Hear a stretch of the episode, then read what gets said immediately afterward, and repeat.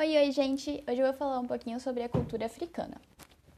A cultura africana chegou ao Brasil com os povos escravizados trazidos da África, durante o longo período em que durou o tráfico negreiro transatlântico.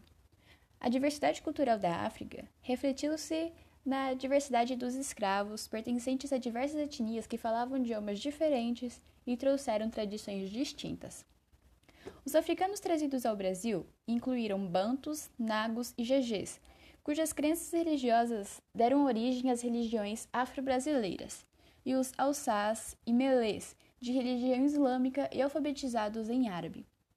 Assim como a indígena, a cultura africana foi geralmente suprimida pelos colonizadores. Na colônia, os escravos aprendiam português, eram batizados com nomes portugueses e obrigados a se converter ao catolicismo. Os africanos contribuíram para a cultura brasileira em uma enormidade de aspectos, dança, música, religião, culinária e idioma. Essa influência se faz notar em grande parte dos países. Em certos estados como a Bahia, o Maranhão, o Pernambuco, Alagoas, Minas Gerais, Rio de Janeiro, São Paulo e Rio Grande do Sul, a cultura afro-brasileira é particularmente destacada em virtude da migração dos escravos.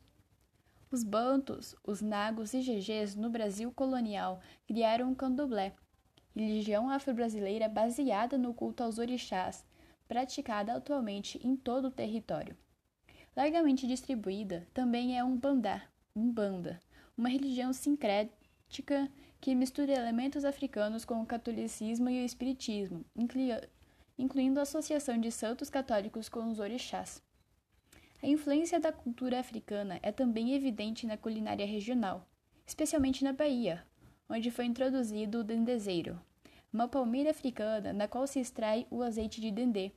Este azeite é utilizado em vários pratos de influência africana como o vatapá, o caruru e o acarajé, que é muito bom pelo visto, viu, gente?